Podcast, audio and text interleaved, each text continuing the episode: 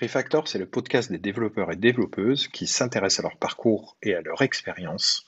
L'objectif est de vous enrichir à travers ces récits afin de vous ouvrir de nouveaux horizons personnels ou professionnels.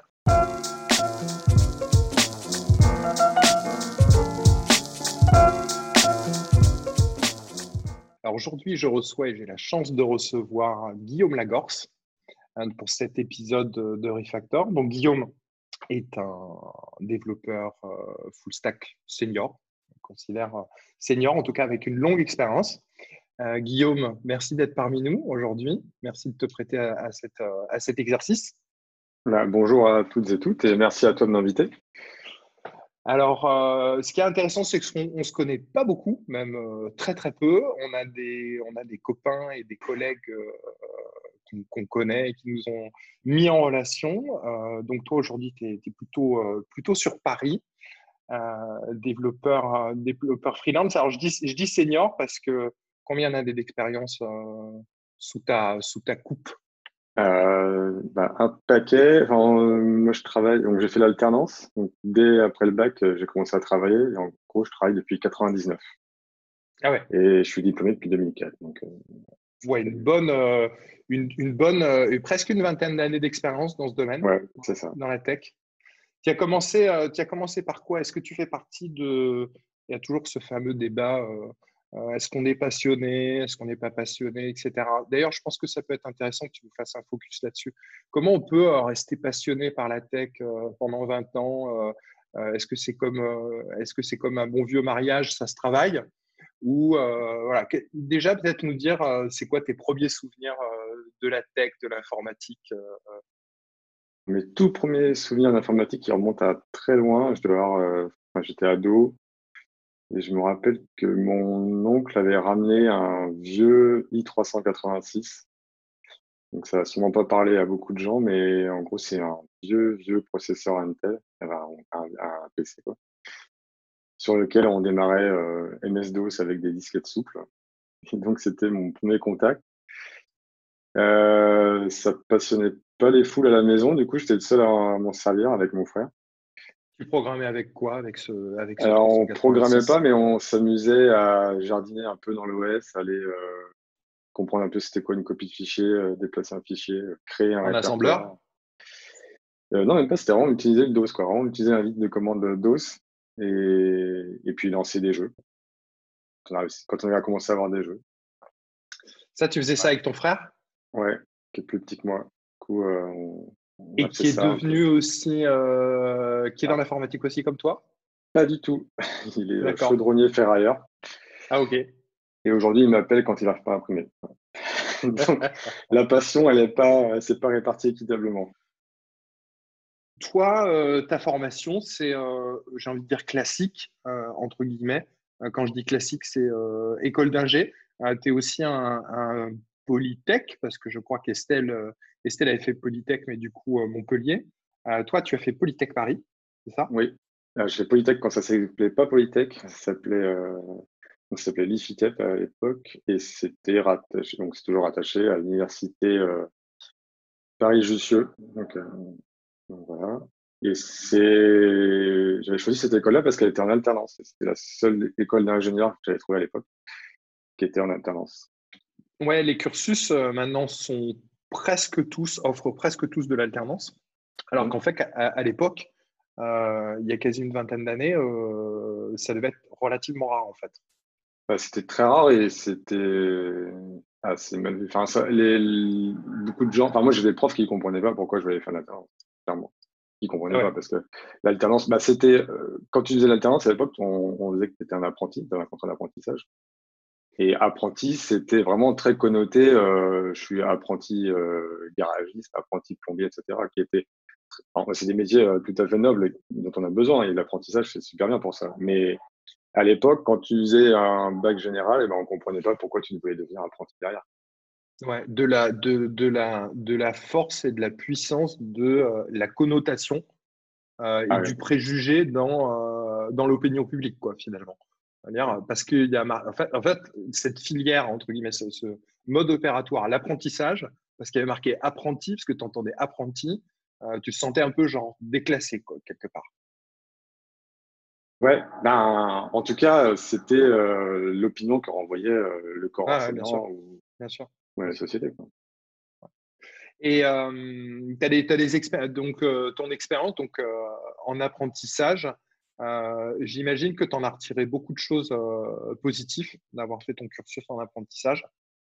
tu es tombé dans une bonne boîte, tu as, des anecdotes ou Comment ça s'est passé cette, euh, période de ton, Donc l'alternance a duré cinq ans. C'était réparti en deux cursus. Un premier cursus de deux ans euh, qui tenait en fait un diplôme de technicien. Donc là, je l'ai fait chez Sony. Donc euh, j'étais au service après-vente sur l'audiovisuel professionnel. Donc, donc là, donc là j'avais j'avais tout juste 18 ans et je me retrouvais à réparer des caméras de télévision. Ouais, ça devait être intéressant quand même. Ouais, donc c'était incroyable, c'était fou. parce que, en fait, je voyais tout l'envers du décor de ce que. En plus, à l'époque, la télé, c'était vraiment prépondérant, quoi, il, y a, il y a 20 ans. Et donc, tu me disais, bah, je répare la, caméra qui va être utilisée pour le match au Parc des Princes ce soir, ou comme ça, quoi. c'était assez ouf. Euh, j'ai fait ça donc pendant deux ans. Et après, euh, c'était vraiment, vraiment de la maintenance électronique pure. Euh. Et euh, en à la fin des deux ans, en fait, il y avait un, un alternant qui était en cinquième année. En cinquième année, tu devais faire des projets. Et lui, son projet, ça avait été de créer une enceinte pour écran plasma, parce qu'à l'époque, Sony vendait des, écrans plasma sans, audio pour les professionnels, parce qu'ils estimaient que les professionnels, ils allaient euh, câbler un système audio à côté. Et en fait, il y avait des besoins de, clients français sur des, des stands où ils pouvaient pas ramener du matos de ouf et ils, voulaient euh, mettre du son parce qu'ils faisaient des petits visuels, etc. Et du coup, on avait euh, ensemble, on avait donc il avait créé ce projet où il avait designé une enceinte et il avait besoin de quelqu'un pour gérer le, code embarqué parce qu'il voulait gérer euh, le son via la télécommande de l'écran plasma. Ouais, donc protocole, protocole hier, infrarouge, c'est ça, ouais. bidouille, bas niveau. du coup, je l'ai voilà, bah, du coup, ouais, j'ai fait ça. Il a, il a vu que, enfin, je lui ai dit, mais ça doit pas être bien compliqué ton truc. Il m'a dit, bah vas-y, euh, je laisse, euh, en gros, euh, cette semaine, prends pas de réparation et essaye de le faire. Et deux jours plus tard, j'avais un premier truc qui marchait. J'étais embarqué dans le truc et je me suis retrouvé, même il était en vacances l'été, donc je me suis retrouvé à gérer la série avec le menuisier qui faisait Donc c'était assez marrant et du coup, bah, ça m'a donné un premier pied dans le développement de produits. Et du coup, je me suis dit, en fait, c'est plutôt ça que j'ai envie de faire. Et j'ai pas envie de refaire trois ans à réparer des écrans et des caméras, mais plutôt essayer de trouver autre chose. Et du coup, j'ai trouvé une petite entreprise qui s'appelle Rubisoft, qui existe toujours, qui faisait et qui fait toujours des, des enfin, pas mal de, de, produits et de logiciels pour euh, l'armée. D'accord. Euh, centrés autour de la détection radar et, et de l'analyse euh, d'ondes donc des cartes d'acquisition qui permettent de, regarder un signal euh, électronique et puis après de l'échantillonner et puis des calculs dessus. Tu arrives à savoir, bah, tiens, s'il y a telle euh, signature euh, fréquentielle, bah, tu arrives à savoir, tiens, c'est tel radar qui nous écoute. Si c'est tel radar, on sait qu'en général, c'est tel système d'armes, etc. Donc, du coup, assez, pareil, assez bas niveau il y a des petits morceaux de ton code qui doivent traîner euh, dans des, dans, dans, dans, dans des, dans des radars de rafale ou des trucs comme ça Non, non, non c'était vraiment, c'était vraiment un système. Euh, on avait créé un système autonome et qui était transportable. En gros, c'était une grosse baie que tu pouvais déployer sur le terrain. Et donc euh, là, ça permet de cartographier en fait l'environnement radar autour de toi, mais c'était pas du tout le système. Euh, ça me permet de, du coup, de, de je, fais juste une aparté euh, par rapport à ça. C'est important quand on est, euh, parce que quand on est développeur, on n'est pas forcément spécialisé dans une industrie ou un secteur d'activité. On est, on est développeur, on s'intéresse pas forcément à ça. Est-ce que c'est important pour toi l'industrie de ton client ou l'industrie de l'entreprise pour laquelle tu travailles? Parce que là, tu vois, tu me dis, euh, bon, bah, par exemple, l'armée, euh, moi, ça m'est arrivé durant tous les, nombreux, nombreux échanges que j'ai pu avoir avec des ingénieurs ou des, développeurs euh, qui me disent, bon, bah, moi, il y a certains secteurs, ça ne me, plaît pas forcément, ça ne ça ça m'intéresse pas mmh. forcément, c'est pas aligné avec mes valeurs. Ça t'est arrivé de, réfléchir à ça ou d'être confronté à ce type de situation?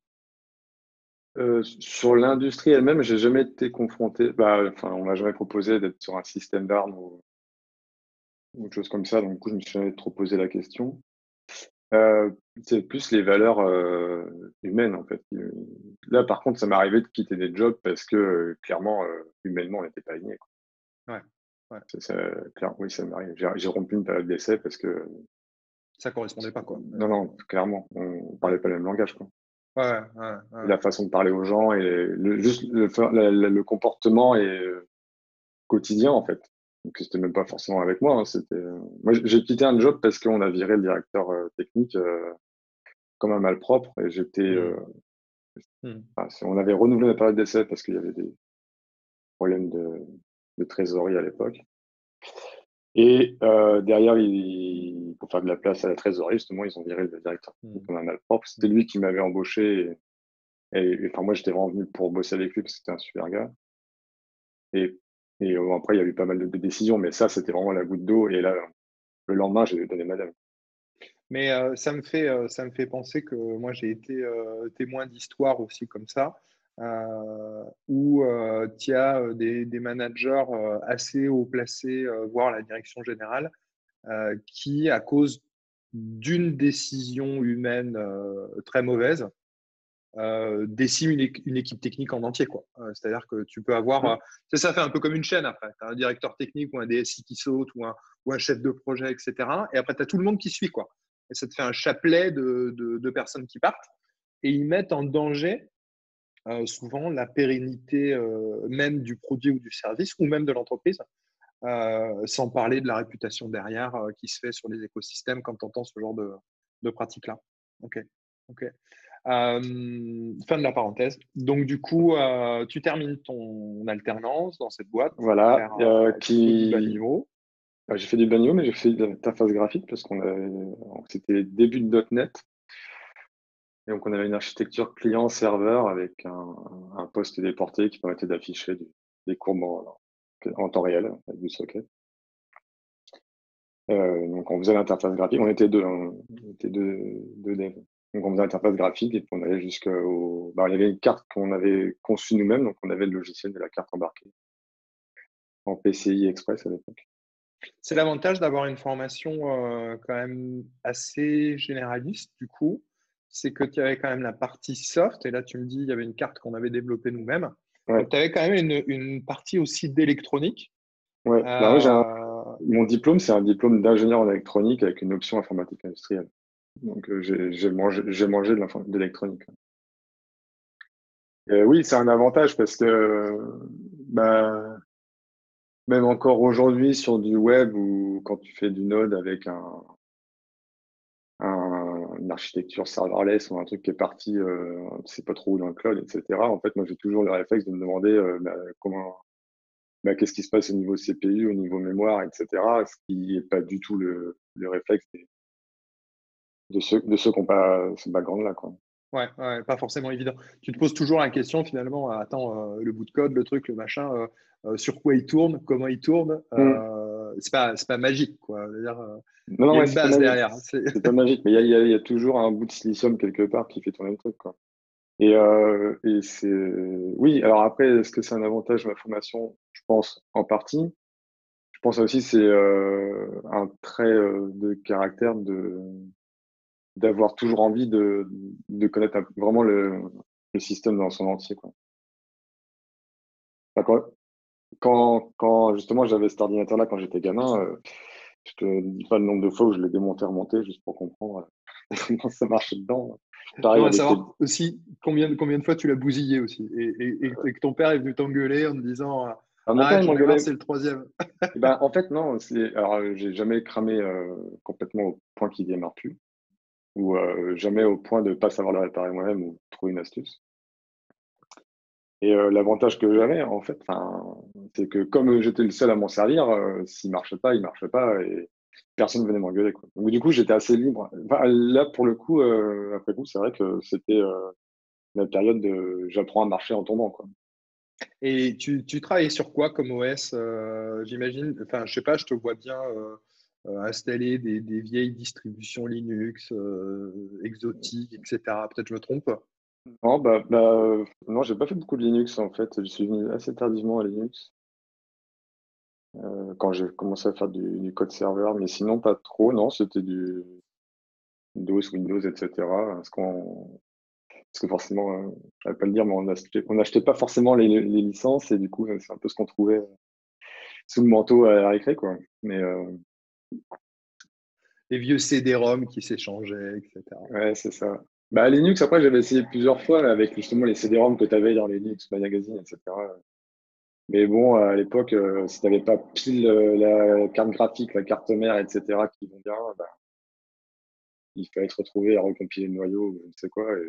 tu voulais installer une imprimante, euh, il fallait ah, développer le driver toi-même. C'était des bons souvenirs. il n'y avait pas Internet à l'époque, hein, tu n'avais pas Stock Overflow.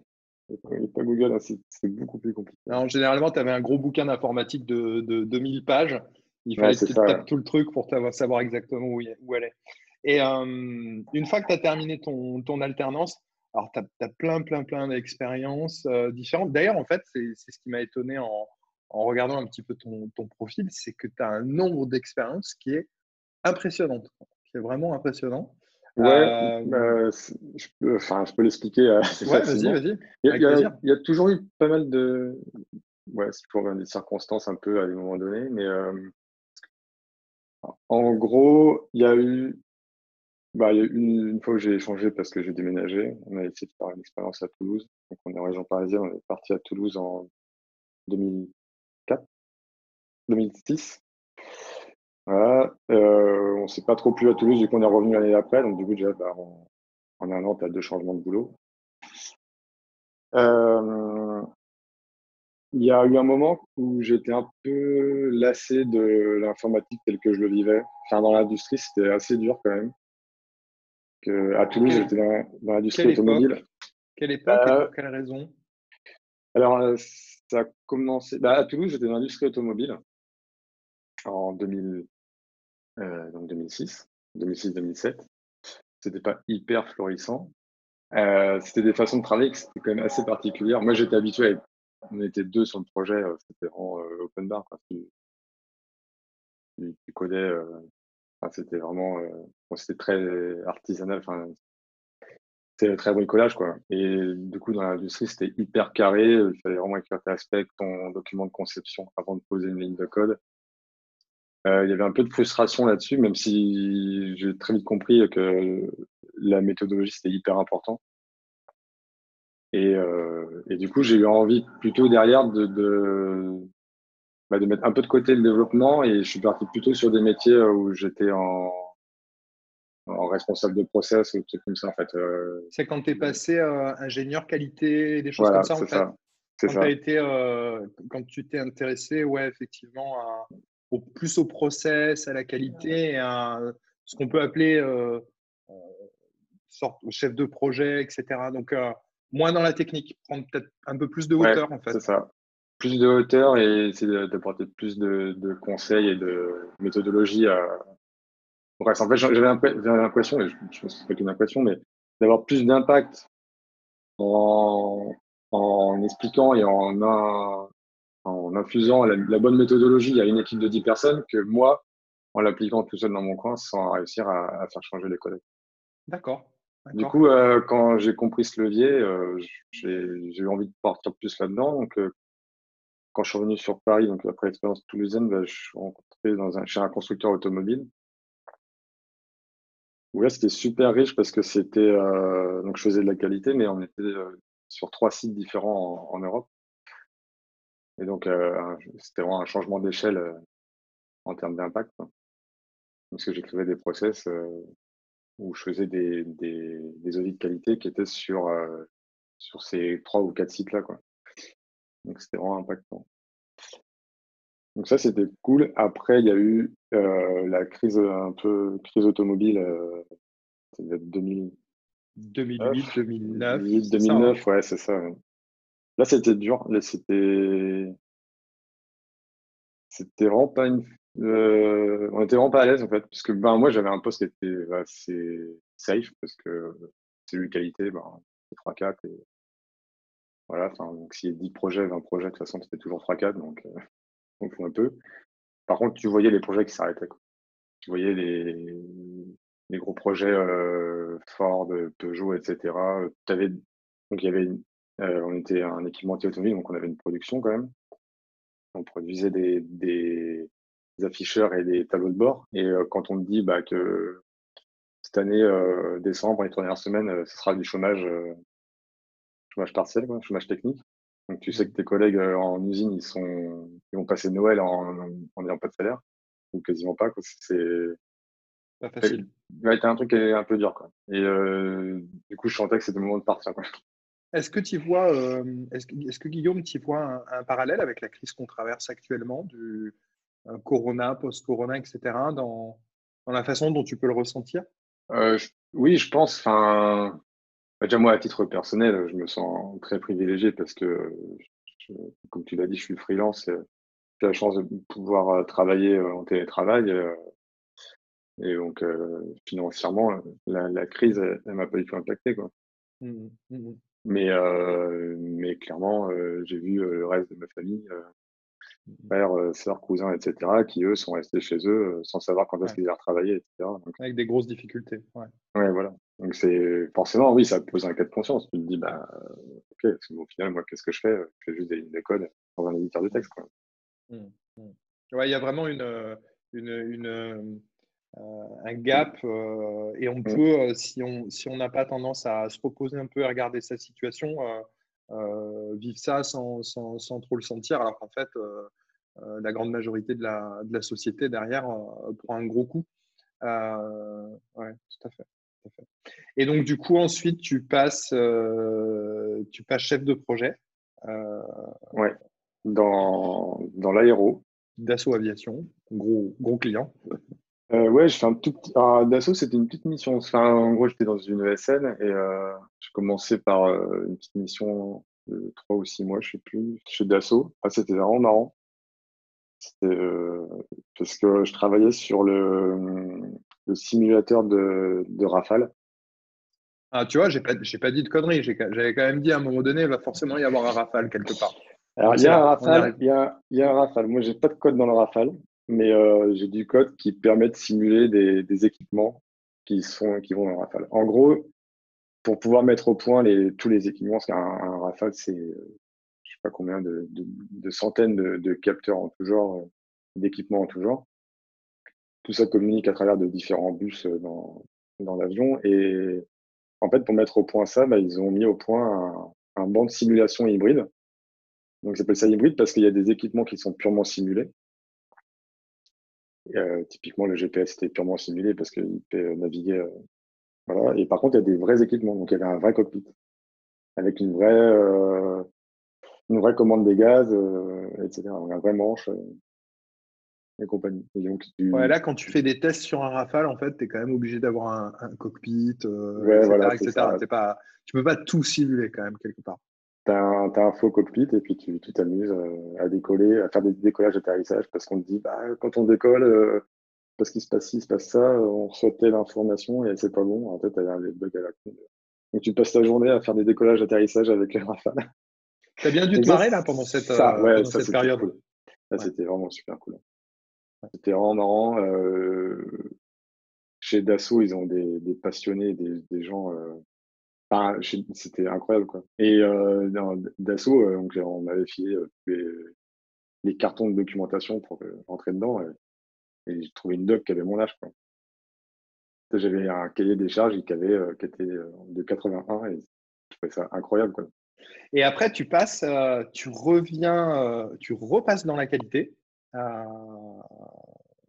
pour une grosse banque, c'est ça? Tout à fait. Toujours au travers d'une ESN ou euh, Non, là c'était en direct. C'était, j'étais démarché En fait, il... donc dans la banque et je pense l'assurance aussi, mais euh, le domaine tertiaire, ils, le... ouais, ils aiment bien euh, les. Enfin, à cette époque-là, en tout cas, je ne sais pas si c'est un cas aujourd'hui, ils cherchaient pas mal à, industrialiser leur processus. Et donc, ils, ils avaient comme idée que bah, autant prendre des gens de l'industrie qui, eux, ont des contraintes des process qui sont très fortes et du coup plutôt que de les apprendre euh, en, en, en se cassant les dents, bah, prenons des gens qui savent et, une, ancienne. Donc, du coup, j'avais été chassé pour ça. Je te confirme, hein, ils sont toujours dans ce processus d'industrialisation. On a des, clients qui sont des grosses banques, etc. Ils sont même, je pense, en, en, perpétuelle mutation, en fait, parce que le temps que tu termines une mutation, que tu passes à des process particuliers, là, je pense, par exemple, il y a certaines banques qui sont à fond dans l'agilité, dans tout un tas de trucs, etc. Ils passent dans des, dans des modes Spotify Tribe pour la gestion de mmh. leurs projets, etc. Quand ils auront mis ça en place, en fait, il y aura déjà un nouveau truc un peu moderne qui se mettra, qui, sur lequel il faudra sauter. Donc, en fait, ils se réadapteront, etc., etc. Ouais, bah voilà. Donc, du coup, euh, du coup mon expérience en industrie euh, euh, était, enfin, les intéressait. Et du coup, euh, moi, c'était une façon aussi de. L'industrie, c'est quand même assez particulier. Enfin, je pense au moins en France. Mmh. Mmh. Parce que entre le moment où j'ai commencé ma carrière et le moment où j'ai arrêté, qui n'était pas très, très long hein, dans l'industrie, c'était de, 5-6 ans, hein, euh, j'ai vu euh, je sais pas combien de boîtes fermées. Quoi. Parce que délocalisées, parce que tu vois toutes les usines qui partent. tu vois devant les usines qui partent, après tu vois les, les centres de tests. Donc, les tests sont externalisés, donc ils font faire dans les pays de l'Est ou, autres. Et après, tu vois les, développements, quoi. Les développements qui partent en, Roumanie, Bulgarie pour l'automobile, euh, qui partent en Inde, euh, Et à la fin, tu n'as que des interfaces clients euh, côté, côté France. Quoi. Donc, tu sais que si tu veux pas faire chef de projet à gérer de la sous-traitance toute ta journée, tu peux pas rester dans l'industrie. C'est pas possible. Et puis, c'est pas noble, en fait. le développeur, c'est pas pas un métier noble, en fait, dans ce monde-là.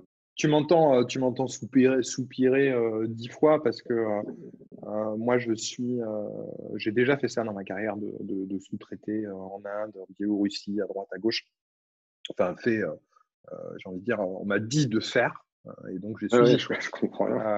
voilà, c'est pas moi qui, qui, ai pris cette décision, mais maintenant quand j'entends des, des, grosses boîtes qui, délocalisent euh, tous leurs prestataires, etc., à droite, à gauche. Euh. Les, les, je, je, ça, me, ça me peine, en fait. Ça me, mmh. ça me peine parce que, euh, parce que tu, perds la, tu perds la maîtrise de ton, de ton produit, de ton service, de ton, ta, ta, ta, ta réelle valeur ajoutée. Tu l'envoies à droite, à gauche, etc. Et c'est juste pour des problématiques de, la plupart du temps, de réduction de coûts mais en fait, euh, derrière, euh, beaucoup en sont revenus en se disant, euh, mais au final, les coûts, tu vas les gagner quelque part, mais tu vas les reperdre de l'autre côté. si on prend l'exemple assez récent du Boeing 737, avec quelques lignes et bouts de code qui étaient développés en Inde à je ne sais plus combien, entre 5 et 8 dollars de l'heure, bon, bah, ça fait se poser beaucoup de questions, encore plus aujourd'hui, je trouve, qu'hier, sur ce qu'on veut en termes de. Euh, les ministres nous parlent de ça tout le temps, là, de. Euh, euh, c'est pas légitimité le terme, c'est de souveraineté. Oui. Souveraineté à droite, à gauche. Et en plus, c'est le terme super féodal, super régalien, la souveraineté. Quoi. Mm. Bon, ben, en fait, il y a plein d'entreprises, même au moment où on parle en ce moment, hein, le corona n'a pas arrêté. Hein, il y a plein de process. Moi, je connais plein de très grosses boîtes qui délocalisent énormément. Ça continue, ça, notamment pour le développement. Donc, c'est quand même notre industrie.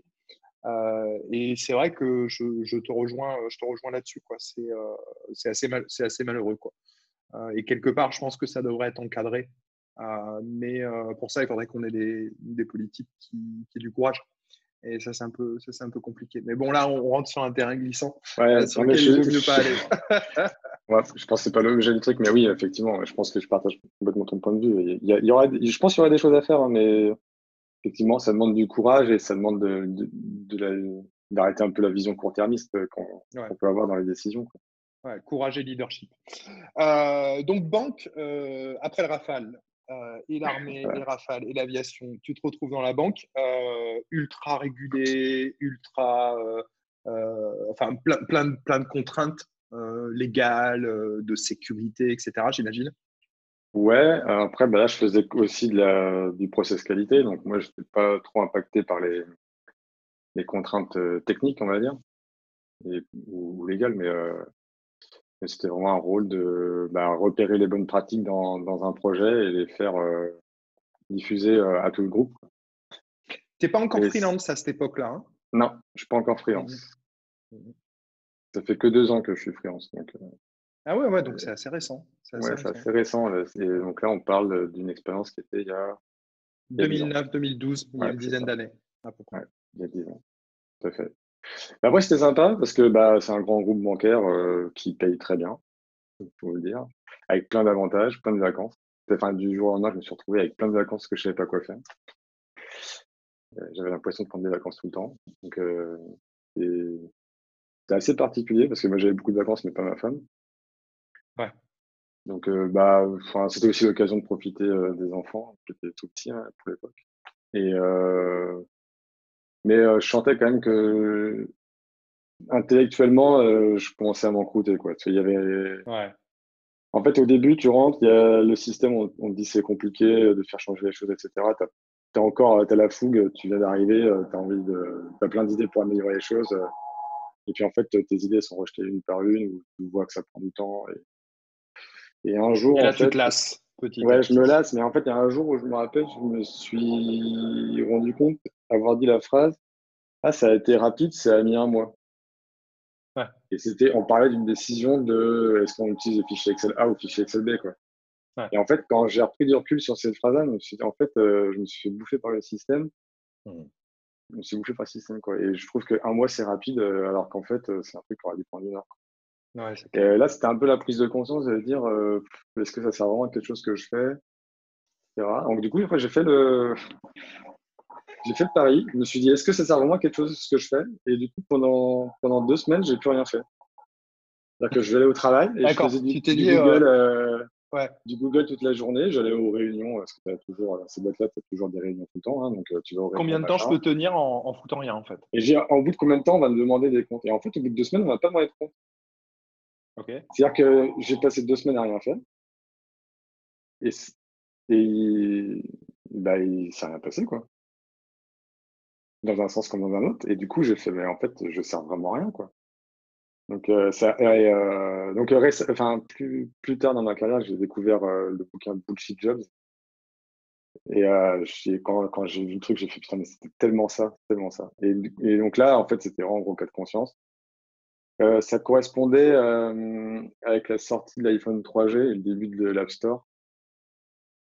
Et j'avais acheté un iPhone et du coup j'avais commencé à regarder comment ça se codait un peu. T'es fait ton le, compte le soir développeur euh, et, et Le soir chez moi, voilà, je, je jouais un peu avec. En objectif C, hein, donc. Ouais, en objectif C. Et du coup, là, je me dis, et si, si j'y allais, si j'allais mais si j'essaie d'en refaire mon métier, en fait. Mais après, tu as quand même l'impression d'être rouillé de développement. Tu as l'impression que tu lis des, documents, tu comprends rien. Ouais, je, je, veux rebondir là-dessus un instant, euh, Guillaume. Euh, ça faisait combien de temps que tu n'avais pas mis tes mains euh, dans le cambouis et, et, dans le code, etc. Bah, ça faisait 4-5 ans. et 4-5 ans, sans coder vraiment tous les jours, etc., on, perd la main quand même. Hein? bah ouais, on perd la main, je te confirme. Comment tu as fait pour t'y, remettre? Tu as repotassé, tu as repris les bouquins, les tutoriaux, etc. Bah, j'ai regardé quelques tutos et puis après, euh, j'ai postulé à des offres. Mmh il y a eu une offre en mobile où quelqu'un m'a appelé. C'était justement le directeur technique dont on parlait tout à l'heure. Et puis il m'a dit euh, Moi, il y a un truc que je sais apprendre aux gens, c'est je peux leur apprendre la technique. Par contre, je ne sais pas leur apprendre le savoir-être. Il dit Je ne sais pas leur apprendre l'expérience. Quoi.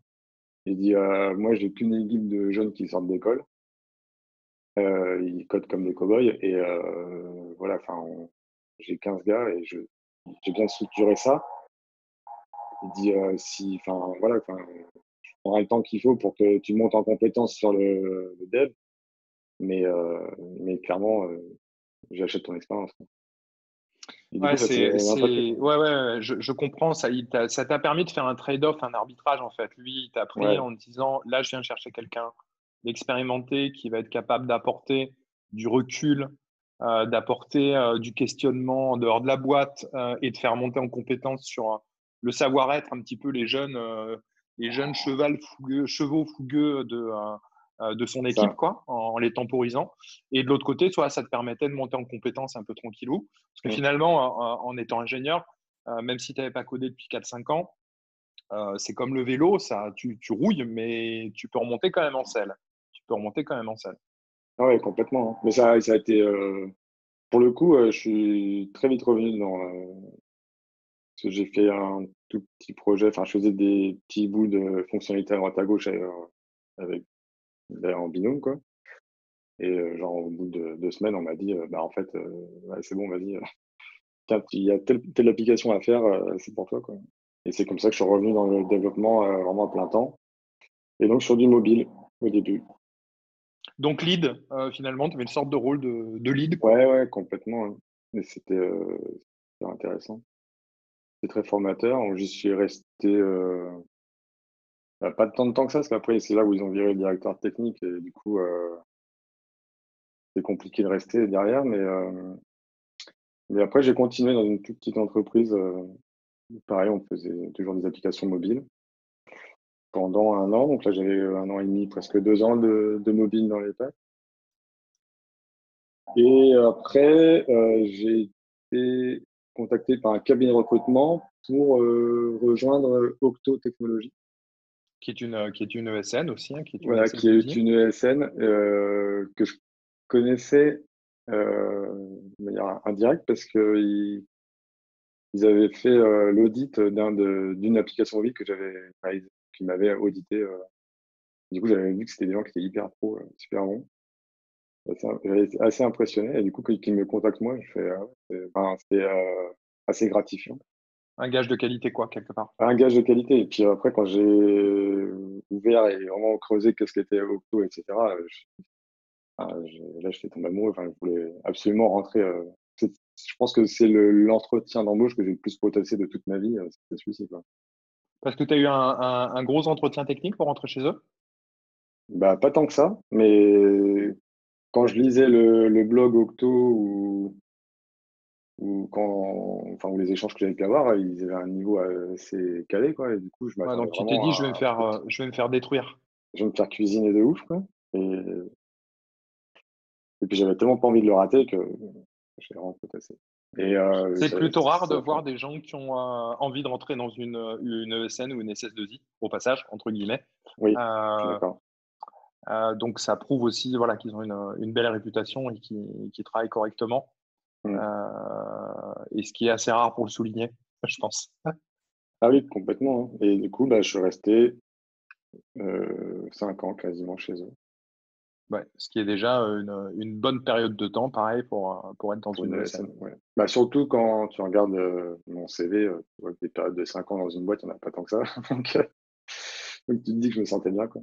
Et ta, période la, ta période la plus longue, presque, c'est chez, chez, chez, Octo. En fait. C'est chez Octo, mais c'est là où j'ai tout appris. Hein. Ah Avec plein de, de, de clients, de clients différents. D'ailleurs, au passage, même, tu es repassé dans, dans la même banque, finalement. Euh, chez le, même, chez le même client. Euh, pour pas du tout les mêmes services. Mais ouais. Donc, tu es, resté sur, euh, es resté vraiment consultant mobilité sur tout l'aspect programmation mobile pendant, ces, pendant ces, cinq, ces cinq années. que sur de l'iOS Que sur des technos Que sur de l'iOS, ouais.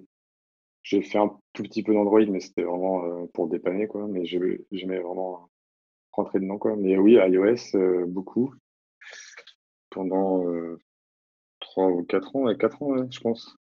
4 ans d'iOS, ouais, chez Octo. Mais, le truc avec Octo, c'est que c'est tellement vaste entre, tu peux donner des formations, tu peux faire de l'audit, faire du, du conseil en architecture, en, en gestion de l'organisation, euh, en, plein de choses, quoi, et, et faire du dev euh, sur des petites applis où t'es deux ou des applications où t'es six par plateforme. Et tu as eu des périodes d'intercontrat? Ça t'est arrivé de ne pas avoir euh, Ouais, euh, très peu. Enfin, où c'était des, des, périodes euh, volues, quoi, parce que euh, fallait que je monte une formation, il fallait du temps pour dégager, ou des choses comme ça, ou parce que tu sais qu'il y a une mission super cool qui va sortir et du coup tu temporises un peu pour pas rentrer sur une mission et être dispo quand elle est arrivée. Chez Octo, c'est vraiment le consultant qui choisit son, tu choisis sa mission. Donc, euh, c'est vraiment open mercato. Tu travailles avec qui tu as envie de travailler, etc. Donc, euh, si tu, avant qu'il y ait une super mission bien cool avec des, des collègues que, avec qui tu as envie de travailler qui va sortir, tu essaies de te mettre sur le marché. Ouais. Et alors, on va, on, va, on, va y revenir un peu. Donc, plein, pas mal d'expériences. On ne va pas toutes les faire hein, dans la mobilité. et puis, il y a à peu près deux ans, bon, tu décides de les quitter. J'ai vu que tu étais passé aussi à un moment donné par un peu de cloud. Ouais, avant de partir d'Octo, j'ai eu envie de faire. Ouais. Avant de partir d'Octo, j'ai eu envie de. Octo, il y a vraiment euh, pléthore de compétences et d'expertise. Et du coup, euh, à un moment donné, je me suis dit que c'était quand même dommage de rester cantonné sur de l'iOS, alors qu'à côté de moi, j'avais des collègues qui savaient faire de la WS, qui savaient faire du big data, etc. Et du coup, je me suis dit, il bah, faut que je voilà, je suis, je suis devenu expert et j'ai atteint un certain niveau sur mon domaine.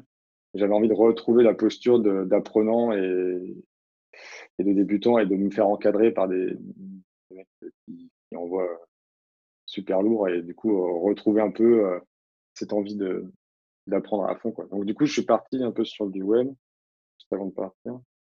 Donc ouais, c'était des missions sur le cloud, on, faisait de l'AWS et du serverless, c'était mmh. chouette. Je remarque, euh, je remarque d'ailleurs, Guillaume, que c'est la deuxième fois que finalement euh, euh, tu te remets un petit peu en question sur ton set de connaissances et que tu te ressors un peu de ta zone de confiance en te disant Ouais, bon, là, je suis en train un peu de m'endormir. De, tu j'utilise ton, ton expression tout à l'heure, mmh. c'était je m'en croûte un petit peu. J'ai envie de me, de me challenger. C'est quelque chose qui est important pour toi, je pense. Ouais, ouais, complètement. Oui, oui, encore aujourd'hui. Et euh, donc même chez mon client actuel où l'application est assez, grosse quand même. Et donc je suis dans une équipe euh, pour euh, un set de, de fonctionnalités données, mais je vais très souvent voir les autres équipes et voir le code des autres et voir comment ça marche et comment c'est quoi le serveur, etc. Parce que justement, j'ai ce, ce besoin d'apprentissage en fait toujours, toujours le même besoin euh, qui est animé euh, depuis le début avec les disquettes et euh, les lignes de code en DOS, de vouloir démonter la machine, jusqu'à aujourd'hui, là où tu es senior consultant, donc full stack chez Pix. et puis tu es passé aussi par une étape qui est, que je trouve qui est intéressante, où tu as développé pour beta.gouv.fr. Est-ce que tu peux nous en parler un petit peu plus? Parce que même moi, je ne ah suis pas je connais pas trop et je crois que c'est quelque chose d'assez intéressant. Euh, et, voilà, on m'entendra pas trop euh, dire des trucs super positifs sur euh, des initiatives gouvernementales, surtout en ce moment. Bing, deuxième. et, mais par, par, contre, pour tout ce que voilà, beta.gouv.fr, je crois que c'est une belle initiative. Alors, beta, ouais, beta.gouv.fr, c'est un super truc qui est malheureusement très peu connu et très peu utilisé, mais enfin trop peu utilisé par rapport à l'impact que ça peut avoir. Il leur manque du marketing, hein, j'ai l'impression, hein, franchement. Mais pourtant, ils ont non, il leur manque de la gouvernance, il leur manque de l'appui politique. clairement, pour dire les choses clairement, il leur manque un, un gros soutien politique. Pas, pas le marketing, le marketing, ils sont pas mauvais, hein. ils ont, ils ont des, des très bons qui travaillent sur les. Peut-être aller voir le, le, le ministre qui, qui, qui, qui, met en, qui met en place Top Covid. J'ai l'impression qu'il est assez fort au niveau marketing en ce moment. Je parle de, de Cédric O. Cédric O, il connaît très bien euh, Betagouv, hein, c'est sous son égide direct. Hein. Dis-nous-en un petit peu plus de ça. Alors, beta.gouv.fr, c'est un incubateur de, services numériques de l'État qui a été fondé il y a cinq ans, il me semble. Donc, c'est juste une petite initiative euh, un peu. je ne sais pas trop comment ça a commencé, mais je pense que ce n'était pas hyper officiel. Et l'idée, c'est de se dire euh, si euh, bah, soyons agiles dans, dans le service rendu aux citoyens le numérique, c'est un super facteur euh, pour faire des choses euh, à l'échelle et à coût raisonné. Mmh et donc, est-ce qu'il n'y a pas moyen de dépenser euh, l'argent des, citoyens de manière plus, plus efficace? Et, donc, il y a Betagouv est là-dessus. Et l'idée, c'est que se construit, donc c'est un incubateur, donc il y a des startups. Et les start, c'est le mot peut faire peur, mais c'est les startups d'État donc c'est le terme qui a été choisi. Euh, aujourd'hui, startup, c'est un peu, un peu péjoratif, mais, mais à l'époque, ça l'était pas. Et en gros, une startup d'État, c'est quoi? C'est un, un intrapreneur, donc c'est un agent euh, territorial ou un agent de service public qui a levé une problématique, qui voit que, bah, je ne sais pas, euh, par exemple, une des startups qui peut être connu par les gens, c'est l'application MEZ. Donc sur mez.gouv.fr, tu peux euh, rentrer ta situation en quelques questions et ça te dit, bah, tu as le droit, a priori, à tant d'euros d'allocation pour le logement, à telle aide, etc. Et en fait, c'est un agent qui a vu qu'il y avait beaucoup de non-recours. Le non-recours euh, aux, aides, en fait, il est, très, très massif en France. Donc, on dit qu'il y a beaucoup de beaucoup d'allocations en France et beaucoup d'aides sociales. Et en fait, il y a les, je crois que c'est euh, genre 40 ou 50 des, des gens qui pourraient prétendre à avoir des aides, mais qui ne le font pas parce qu'ils ne le savent pas, en fait. Voilà, c'est ça. c'est ce, ce qu'on appelle le non-recours. Il y a beaucoup de, si les gens sont intéressés, il y a beaucoup de rapports de la Cour des comptes qui en parlent. Et donc, donc il y a un intrapreneur qui a vu un problème, qui pense pouvoir euh, tacler ce problème, et euh, accompagné d'un développeur et souvent d'un et d'un coach fourni par Beta, un coach qui n'est pas là plein temps, mais qui va l'aider sur la méthodologie et comment aller euh, rencontrer les potentiels usagers, comment aller craquer le, problème. Et tout ça dans une enveloppe réduite qui est de je ne sais plus combien, je ne vais pas dire de conneries, il me semble que c'est 200K, mais en gros, tu as 200, as 200 000 euros, tu as un coach et tu as 6 mois. Et on, te, et on te juge sur l'impact. Donc, tu dois déjà. Avoir des résultats, bah, juste sur les résultats. Voilà, donc tu commences par définir bah, c'est quoi l'impact que je vais avoir? Comment je vais mesurer que les 200 000 euros, ils ont bien été investis? Et puis, euh, bah, tu commences à mesurer ça, et puis tu vas. Euh, et, euh, donc là, la startup sur laquelle j'étais, donc j'étais vraiment au tout début, ça a duré un an. Donc la startup s'appelle Trade Union. C'était une startup pour le, la région Grand Est. Et en fait, ils sont partis du constat, c'est un entrepreneuse hein, qui est parti du constat qu'il y avait 40% des gens qui avaient suivi une formation financée par la région qui étaient encore au chômage un an après. et, en, et en parallèle de ça, ils ont euh, des entreprises qui n'arrêtent pas de leur dire on n'arrive pas à recruter, on n'arrive pas à recruter, former des gens, on n'arrive pas à recruter. Donc tu dis qu'il y, a un vrai défaut de match. Et du coup, bah, on a essayé de craquer ce problème. Travailler sur cette problématique. Voilà, donc on a rencontré, euh, je ne vais pas dire de conneries, mais je crois qu'on a fait 60 interviews. Donc entre les agents territoriaux, les conseillers Pôle emploi, les demandeurs d'emploi, les entreprises. Euh, Ouais, tu fais des, tu fais des ateliers là, hein. tu fais des, des es ah vraiment votre startup. Euh, la recherche euh, interrogation. Euh, ouais, c'est ça. Tu es, dans, es dans le dans l'UX quoi. Ah, à, plein. J'ai pas fait beaucoup de code sur cette mission, mais de la recherche à, fond. Bah, tout l'enjeu, c'était le seul dev. Donc, dès que tu as des idées, il bah, faut calmer un peu les ardeurs en disant Attends, ça, c'est super loin développé. Par contre, si on peut faire un bout avec un Zapier d'un côté et euh, tiens, une Google Form de l'autre qui tombe dedans, et puis avec une petite formule. et puis au début, ben, on ne fait pas du SMS automatique, mais on appelle les gens directement parce qu'il y en a 10. Ok, Et en fait, on a fait ça, on a itéré, on a réussi à avoir un produit qui marchait pas trop mal. Et ça a été repris par la région qui, qui, héberge maintenant euh, ce service. Et du coup, ça me fait penser, là tu me dis, on prend un petit Zapier d'un côté, on prend un petit, un petit Google, Doc, Google Doc de l'autre. Euh, je reviens avec ma casquette ou mon chapeau de souveraineté nationale et mmh. je mets les pieds dans le tas. Euh, bah, là, finalement, on développe des, quick fix, des, sous la mode un peu lean startup, euh, MVP, on itère vite, on est agile, etc. Mais là, tu me parles de deux outils qui sont quand même assez fortement américano-américains. Euh, comment, ça, se passait euh, là pour ce genre d'initiatives-là qui sont gouvernementales, euh, qui ont démarré, qui sont quand même basées sur l'État, qui peuvent être des données, des données privées au niveau RGPD, etc. Ça a posé un peu quelques, ça a gratouillé un peu, ça a posé des soucis ou? Non, après il y a, alors chez Betagouv ils ont un, un accord avec l'ANSI, je crois que ça s'appelle, l'Agence nationale pour la sûreté euh, informatique, où euh, il y a un cadre d'expérimentation euh, autorisé. C'est-à-dire que pour le démarrage de start-up, tu as le droit d'utiliser des, ce, genre de trucs. Voilà, ce genre de trucs. Par une exception. Si tu passes à l'échelle, il faut que tu blindes et effectivement, tu dois être RGPD compliant, etc. etc. Mais tu comprends, ma, tu, comprends mon interrogation, quoi. Oui, complètement. Mais enfin, on pourrait parler de souveraineté. les... Non, mais tu as parlé tout à l'heure de Cédric O et de souveraineté, etc. c'est hyper important. Et son article où il dit qu'il ne faut pas aller chez les GAFA, il l'a publié sur Medium. Hmm. Bah, bien sûr. Bien sûr. Voilà, donc après, c'est toujours. Il y a des paradoxes, on est d'accord. En fait, c'est très facile de dire il ne faut pas héberger, mais c'est très compliqué en fait aujourd'hui. Nous, euh, donc chez Pix, qui est...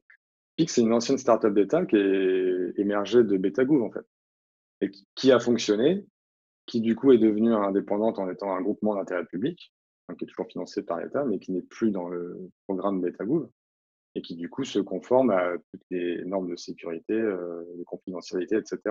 Et en fait, c'est très compliqué parce que y a des choses très simples où nous, on veut utiliser un CMS pour mettre euh, une vidéo de présentation de Pix, bah, tu peux pas prendre n'importe quel CMS parce qu'il faut que la vidéo elle soit hébergée en France.